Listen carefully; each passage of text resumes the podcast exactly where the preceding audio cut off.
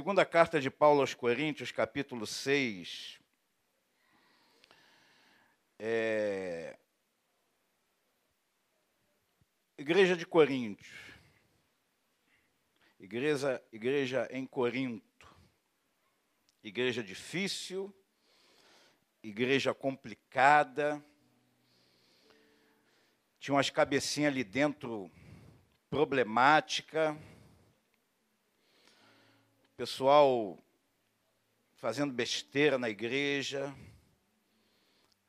alguns crentes, se não posso dizer muitos, porque a Bíblia me faz entender isso, muitos crentes carnais, crente, mas carnal, que crê, crente é aquele que crê, mas vivendo uma vida de carnalidade, uma vida distante de Deus, apesar de crer, apesar de ser uma igreja uma igreja é, com muitos problemas, até sociais. E ali Paulo, ele escrevendo, ele fala sobre a abnegação dele de ser um ministro de Deus, de ser um crente verdadeiro. Irmãos, é, nós somos missionários aqui nesta terra. Ah, mas eu nunca fui em uma missão, nunca. A gente conversou essa semana isso, né, Hélia? Tivemos uma reunião lá na Pramos com o Júlio, com a Ludmilla. Aliás, a primeira reunião oficial na nova sede da Pramos foi uma bênção. Glória a Deus, já tem cadeira para sentar, já tem mesa, tem frigobar tem água, tem luz, ar-condicionado, uma benção. Deus é fiel, irmãos, Deus é fiel, Deus é fiel.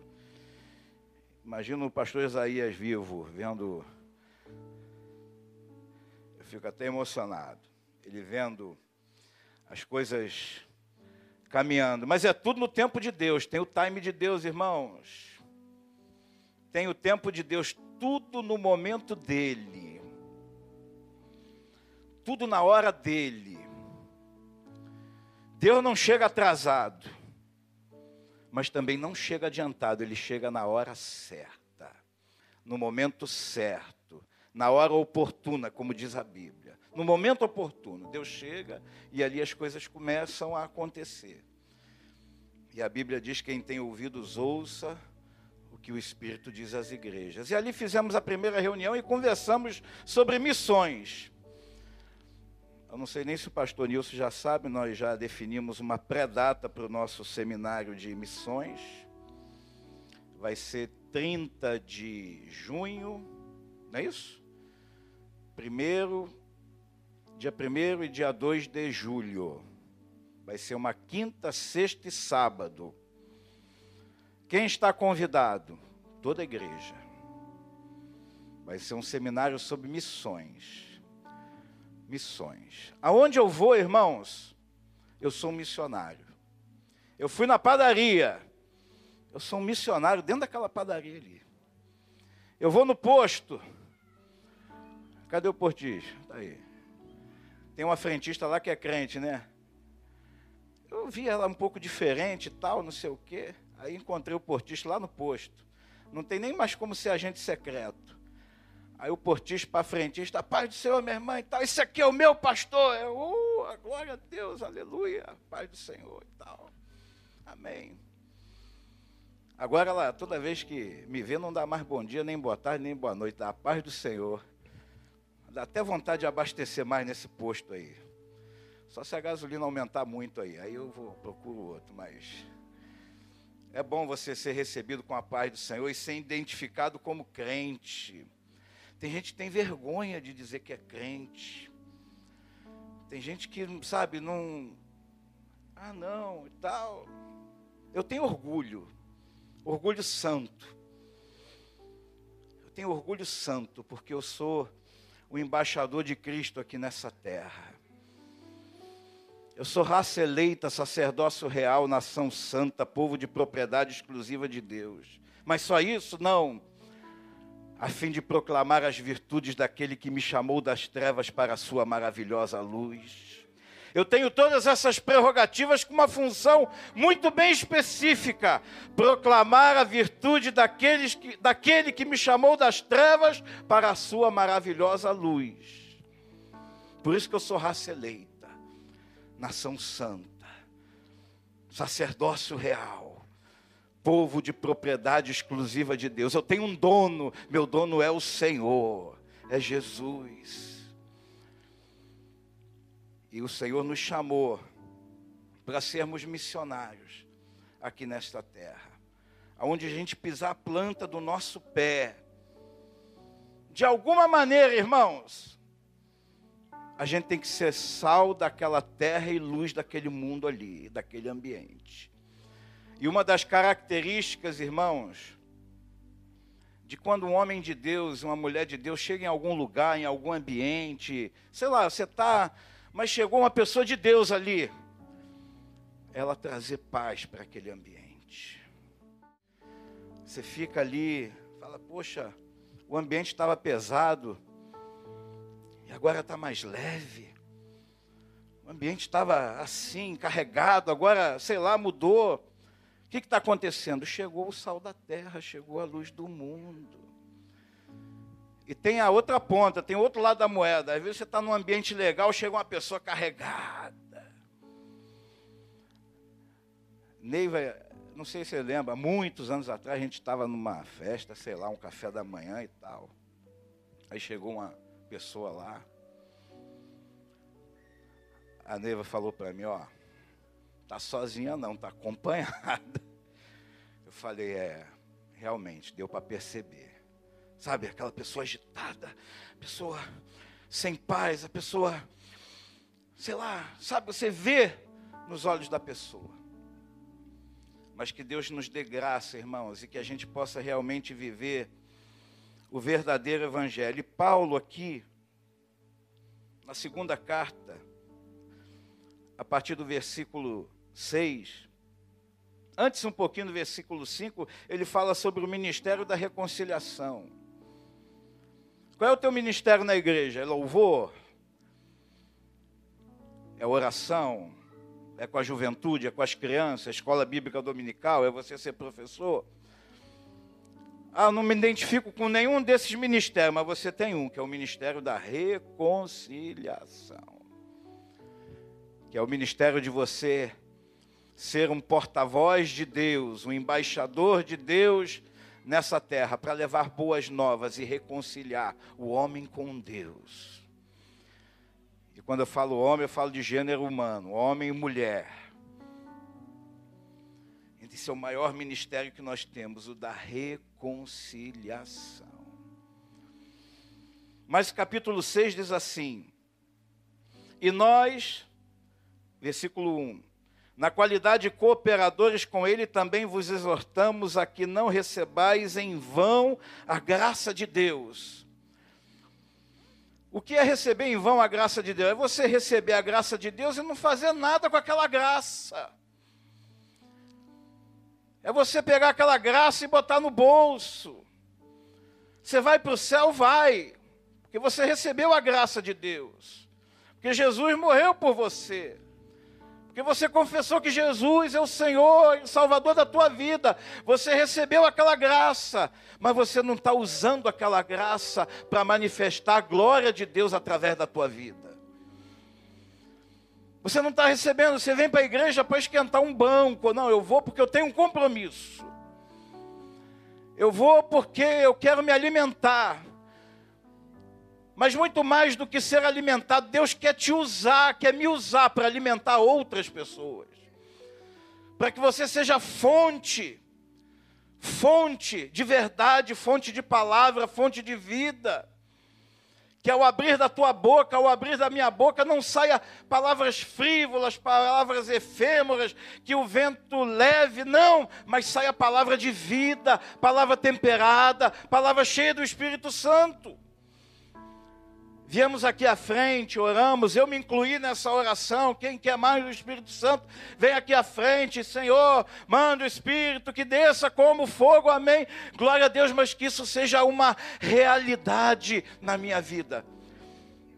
Não apenas um momento de emoção, porque o pastor chamou, a Jamile estava cantando bem, os músicos tocando afinado e tal, não sei o quê. Aí você sentiu aquela emoção? Não, que não seja uma emoção, mas seja um mover sobrenatural do Espírito Santo de Deus na tua e na minha vida. Porque isso vai fazer toda a diferença, toda a diferença. E essa graça não vai ser em vão. Você não vai sair daqui, ah, entrei cabisbaixo, vou sair cabisbaixo. Não. Eu fui lá à frente e tal, mas sei lá, não sei. Aquela dúvida, aquela angústia. Porque a gente tem angústia, irmãos. A gente passa por angústia, a gente passa por dificuldade, por tristeza, por choro, por lágrima por decepção, irmãos, a gente é decepcionado, os homens, as pessoas nos decepcionam, nós mesmos nos decepcionamos. Eu mesmo me decepciono, eu mesmo. Eu falo, meu Deus, eu não consegui fazer determinada coisa. Eu falei que ia fazer, eu, sabe? E não consegui, eu me decepcionei comigo mesmo, comigo mesmo. Mas irmãos, quando o Espírito Santo ele vem e não só visita, mas ele habita em nós. A nossa vida ela tem uma pegada diferente. Ela é diferente. Vem o problema, vem a decepção, vem isso, vem aquele lapso de momento de tristeza, daquilo tudo e tal, mas aquilo passou e você continua caminhando. Você não vira e não se transforma escravo dos teus sentimentos. Porque se tem uma coisa que escraviza a gente, irmãos, é sentimento. Raiz de amargura, que nos separa da graça de Deus. E por causa dela, muitos são contaminados ao nosso redor, porque você está escravo de um sentimento, de algo que aconteceu, de uma palavra que você recebeu dá glória a Deus e continua e fala: Senhor, isso não vai impedir a minha caminhada. Eu vou ler aqui Paulo, Paulo falando, a abnegação dele. Ou vocês acham que Paulo tinha uma vida tranquila? Tinha não, irmãos. Tinha não. Ele pagou um preço que eu não sei se eu teria condição de pagar. Pagou um preço, sou sincero, sou franco. Quem sou eu diante do apóstolo Paulo? Não sou nada. Pagou um preço. E a Bíblia diz: e nós, na qualidade cooperadores com ele, ele incluindo aquela igreja problemática, falando: olha, nós, você está dentro de um contexto.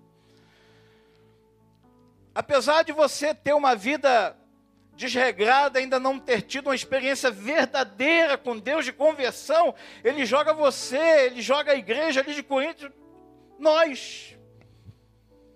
Jogou dentro do contexto. Você faz parte desse contexto. Você faz parte desse nós. Eu faço parte desse nós. Ah, mas eu tô, tô frio. Mas você faz parte desse nós aqui, ó. E nós, na qualidade de cooperadores com Ele. Paulo aqui dá a entender que nós estamos todos no mesmo barco. Há um só Deus, um só Senhor, um só Espírito. Estamos todos no mesmo barco, irmãos. Eu daqui eu posso ver todo mundo. Parece uma nau. Nome bonito para navio, né? Parece uma nau. Singando o oceano do Espírito. Quem é você nessa nau? Timoneiro é Jesus, irmãos. Mas quem é você nessa nau? Você está ali só como lastro ou você faz parte daquele contexto? Você faz parte deste contexto? Ou você está só por estar? Quem é você dentro desse grande navio? Também vos exortamos a que não recebais em vão a graça de Deus.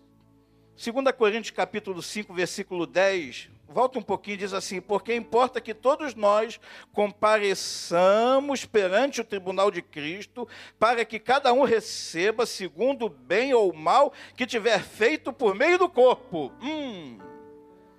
Olha aí que palavra interessante, para não dizer dura.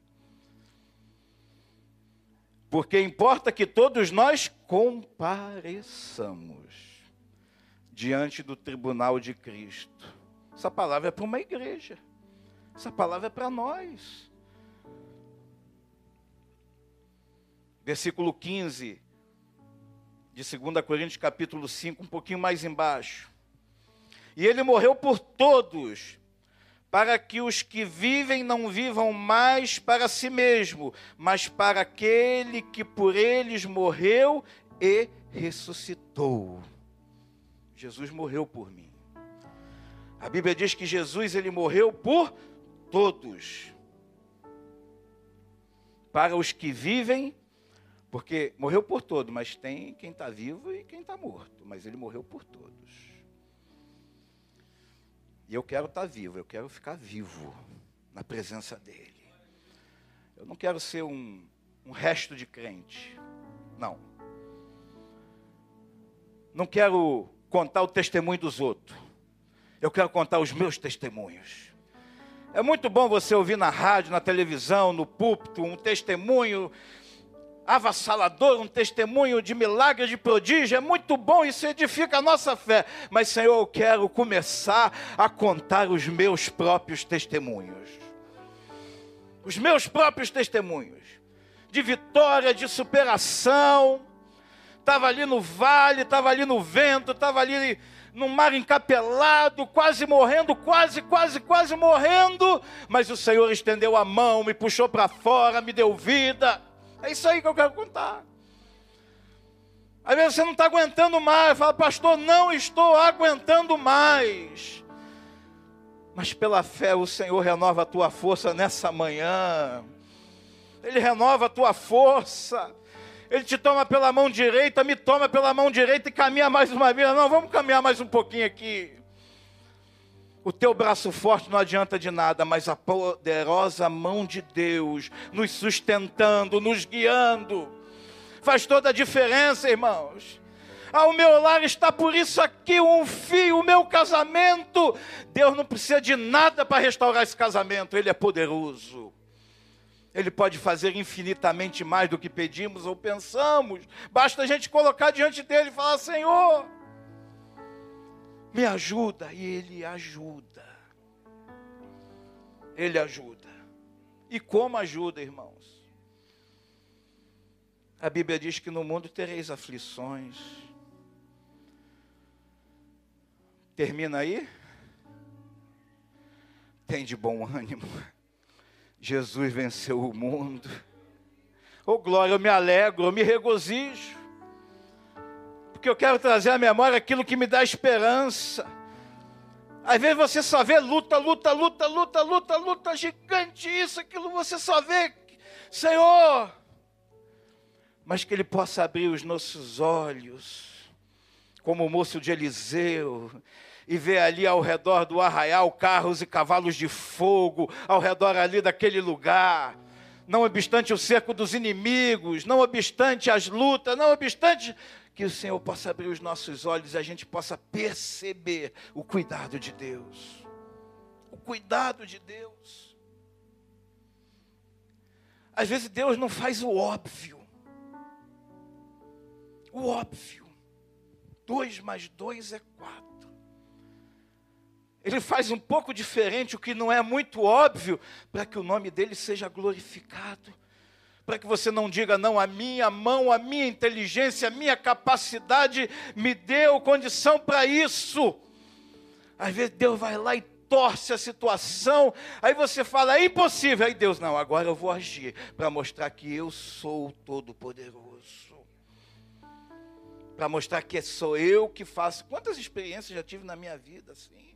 Quantas experiências de falar, Senhor, me encontro num vale, como o povo de Israel ali com Moisés, frente o mar, do lado montanhas, atrás Faraó e seus exércitos. E agora, Senhor, como é que eu faço? Marcha. Marcha.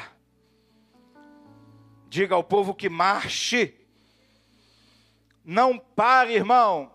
Não pare, irmã. Continua caminhando, a despeito de qualquer situação. Continua caminhando. A jornada é dura, o caminho é estreito, muitos espinhos, muitas pedras. Às vezes tropeçamos, às vezes caímos, mas continua caminhando. A água parada ela fica estagnada, dá mosquito, mau cheiro, mas continua em movimento. Deus quer te movimentar nessa manhã. Deus quer me movimentar nessa manhã. Versículo 3. Não dando nós nenhum motivo de escândalo.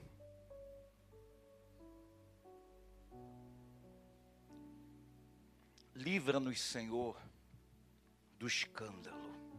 Livra-nos.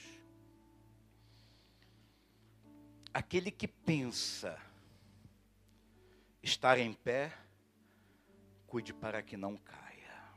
Não é aquele que está em pé, a Bíblia é muito clara, é aquele que pensa que está em pé, cuide para que não caia.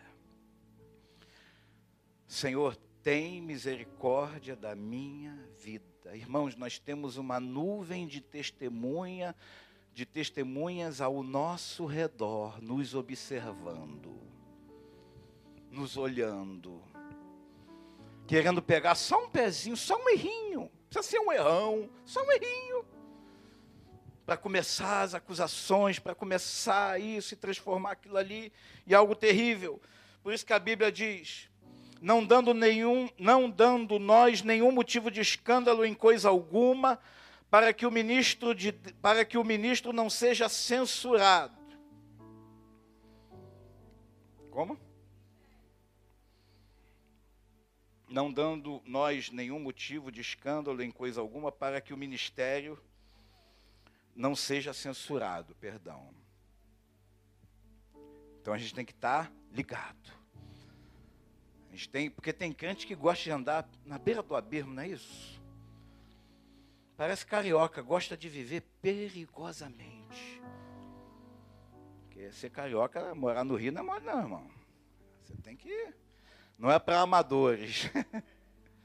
Mas o Senhor nos dá graça. E tem gente que gosta de andar na beira do abismo. Não, isso aqui não, tá, tá dominado e tal. Isso aí não, vou deixar. Não, isso aí eu não vou cair nesse pecado, não. Misericórdia. Misericórdia. Misericórdia. Eu aprendi no início da minha caminhada que nós temos uma potencialidade incrível para pecar. Incrível, tremenda. Meus pés, minhas mãos, minha mente, meu corpo está pronto para pecar. Pastor, como é que o senhor fala um negócio desse? É verdade. Mas sabe por que, que isso não se consuma? Porque o sangue de Jesus tem poder. Porque eu coloco a minha vida, você coloca a sua vida diante dele, Senhor, me livra de tropeçar em alguma pedra, Senhor. Porque existe o Espírito Santo que é o freio, é a rédea do homem. Porque se a gente deixar a nossa carne dar vazão a ela, irmão, só vai sair o que não presta. Só o que não presta. Mas graças a Deus que o Senhor tem nos dado graça. E graças a Deus porque a gente tem se humilhado diante dele, falado: Senhor, me ajuda. Me ajuda na caminhada. Versículo 4. Pelo contrário, em tudo recomendamos-nos a nós mesmos como ministro de Deus. Olha só. Na muita paciência, nas aflições, nas privações, nas angústias Quantos aqui já viveram, pelo menos uma vez na vida, aflições, privações, angústias? Quantos aqui estão vivendo hoje Um momento como esse aqui que eu acabei de citar. Versículo 5: nos açoites, nas prisões, nos tumultos, nos trabalhos, nas vigílias, nos jejuns. Paulo estava em todas, irmãos. Ele estava em todas. Porque ele sabia e entendia o ministério que Deus tinha colocado na mão dele. Ele não tinha medo de nada. Poderia até ter. Mas ele renunciava àquele medo. Aquele grande general que o pastor Isaías sempre citava, né? Treme corpo. Né? Como é que ele falava? O cara estava com medo, estava tremendo ali, ó. Tremendo. De medo. Aí aquele grande general falando, treme corpo, treme bastante. Porque se você soubesse aonde eu vou te levar agora, você tremeria muito mais. Irmão, o problema é para ser enfrentado, é para resolver. Não é para postergar, empurrar com a barriga, procrastinar, não. É para. Cadê? Bora! Vamos resolver esse negócio aí. Versículo 6. Na pureza, no saber, na longanimidade, na bondade, no Espírito Santo, no amor não fingido. Ó, oh, amor não fingido. Por que tem amor fingido? Se Paulo fala em amor não fingido, é porque tem amor fingido. Concorda comigo? Concorda comigo, Fabiano? É você mesmo que eu estou falando. Concorda comigo? Jorge Friedman. Falei Fabiano porque o nome não me vinha à mente. Mas agora, porque ele é da FAB, Fabiano da FAB. Quem é da FAB sabe. Entendeu? Eu olhei para ele, eu buguei. Não, o nome dele é o Fabiano, porque é da FAB. Tá ligado? Amor não fingido. Não é recado para tu não, tá? É só um exemplo. Senão vou dizer, ele falou lá com o Jorge Filho, amor não fingido, ele deve estar. Né?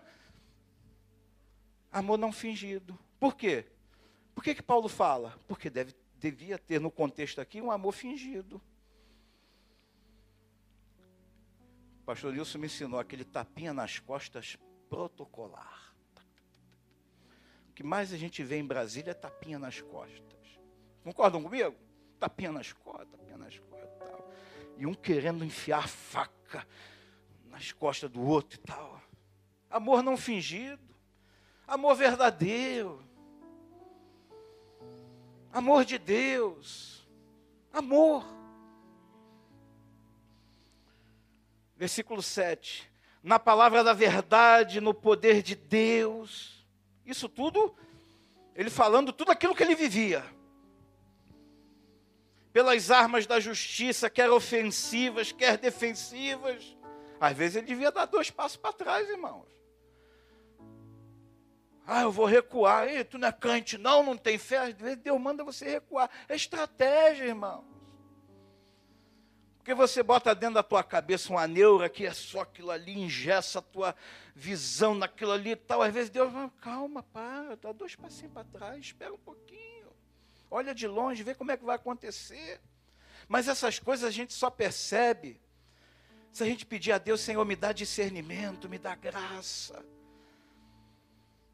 Me dá, Senhor. Eu quero combater o inimigo certo com as armas certas. Que eu canso de falar aqui, o teu inimigo não é tua mulher, teu marido, teu filho, teu pastor, teu patrão, teu colega. O nosso inimigo é o diabo. Enquanto a gente não entender isso, a gente não discernir isso, a gente vai estar combatendo o inimigo errado com armas erradas.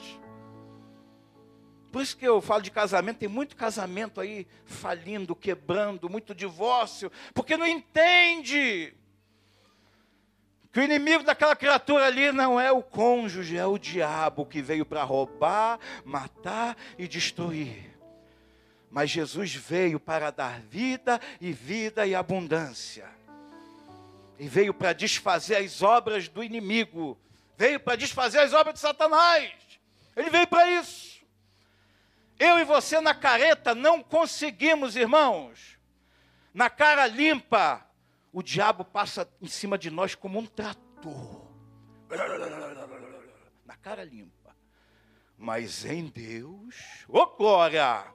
no Senhor, Ele olha assim, não, hum, hum, não, não, não, não, não, não. Desvia o caminho aí, não, por ali não, por ali não. Então, irmãos, Paulo aqui dizendo, na palavra da verdade, no poder de Deus, nas armas da justiça, quer ofensivas, quer defensivas, por honra e por desonra, ele já devia ter sido desonrado, humilhado.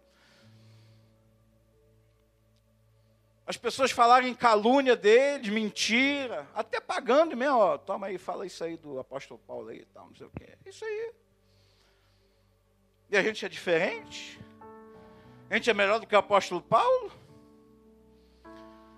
Se pudesse, o diabo acabava com a nossa raça, irmãos.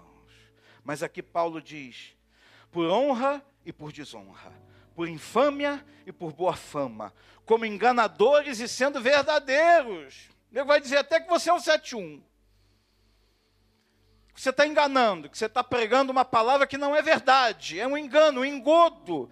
Não, que Jesus, Jesus não existiu, e não sei o quê. Que céu, que diabo. Isso nada disso existe, tal. Você é um enganador. Mas a Bíblia diz, como é, por honra e por desonra, por infame e por boa fama, como enganadores e sendo verdadeiros. Aonde me é dada a oportunidade de eu abrir a minha boca, eu falo. Estou nem aí não estou nem aí. Deu oportunidade, deu uma brechinha, falo. Falo, falo, Senhor, me dá graça para eu falar. Quer ver, tu fica com vergonha, tu fica ali, meu, o cara é autoridade, o cara é meu patrão, o cara é não sei o quê, mas deu uma oportunidade, fala.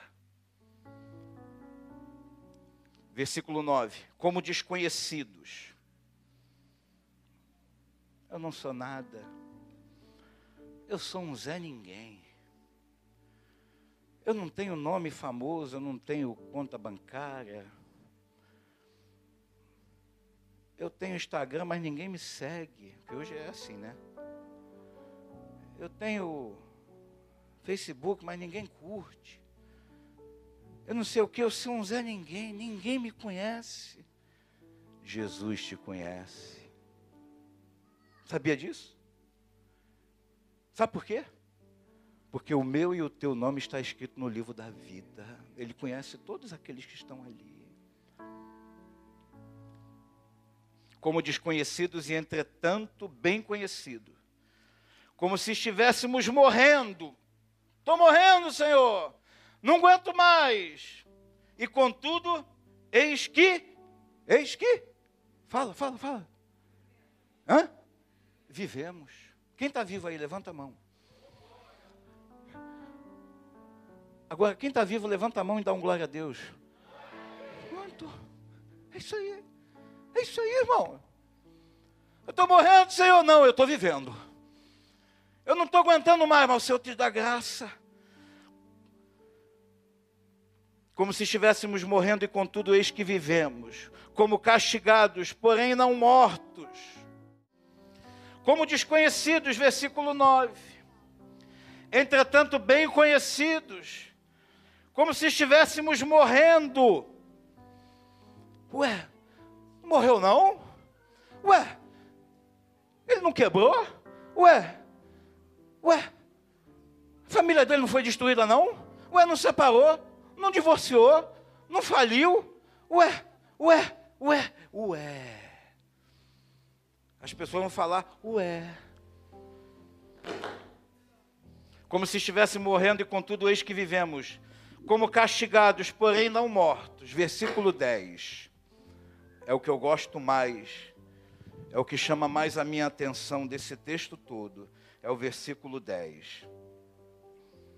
Entristecidos, mas sempre alegres. Pobres, mas enriquecendo a muito nada tendo, mas possuindo tudo. Você pode dar um glória a Deus? Não importa a tua situação, o que importa é Deus na tua vida, o que importa é Deus na minha vida, o que importa é a condução que Deus está dando na minha vida, a direção que Ele está dando na minha vida. O que importa é eu viver nas palmas das mãos do meu Senhor. Senhor, não me importa a situação, não me importa. Eu quero estar na tua presença, eu quero fazer a tua vontade. Estou triste, estou entristecido, mas a alegria da salvação supera esse, essa tristeza. Meu nome está escrito no livro da vida, eu vou morar no céu. Essa tristeza aqui ela é passageira, mas a alegria ela será eterna. Pobres, mas enriquecendo a muitos. Não é só pobre de grana, não, é pobre de espírito. Você tem um espírito medíocre, obtuso, tacanho, pequeno. Você só pensa em você. O umbigo é o centro do teu universo. Você é um cara egoísta, uma mulher egoísta. Você só pensa na tua família, só pensa em ganhar. Estou falando em tese, tá, irmãos? Falando em tese. Essa palavra é para mim também. Eu me encaixo dentro dela. Em número, gênero e grau. Não que eu seja isso, mas eu me coloco como se fosse. Nada tendo, mas possuindo tudo todos os teus bens, no os nossos bens, as nossas riquezas, as nossas posses, os nossos itens, não, não é meu, meu, meu, meu, meu, tudo, tudo isso, tudo isso vai ficar. Tudo, você não vai levar nada para o além, nada, absolutamente nada. Vai ficar tudo aí. E se tua família não tiver cabeça, vai ser uma brigaiada danada. Dinheiro, grana, o vil metal é terrível, irmão. Terrível. Se você não tiver uma boa estrutura de sucessão e tal, vai ser um, se você tiver posse, tiver, vai ser uma brigaiada danada. Crente deixa de ser crente, irmão para de falar com irmão. É assim que funciona. Este é o mundo tenebroso, mas lá na glória, o Senhor ele já preparou uma morada para nós. O nosso alvo é o céu, o nosso destino é o céu. Eu não trouxe nada e não vou levar nada. Absolutamente nada. O que eu vou levar vai ser a minha salvação. Tá, tá bom demais, tá bom demais. Eu quero entrar no céu assim, ó. Não quero, mas se for desse jeito, tá bom. Tum! A porta fechou atrás de mim. Fechou, acabou. Estou no céu, estou. Oh, glória. Tá bom. Meu alvo é o céu, irmão. A minha oração nessa manhã é que essa palavra ela possa entrar dentro da tua cabeça, trazer entendimento. E junto com o entendimento, porque o entendimento ele traz no seu bojo mudança de comportamento. Mudança de pensamento, mudança de atitude. Quando vem o entendimento, você entende a, a palavra, é, o que eu falei de mim, joga no lixo, joga fora, mas aquilo que veio do trono da glória, guarda no teu coração como um tesouro precioso e coloque em prática o que está aqui. Coloque em prática.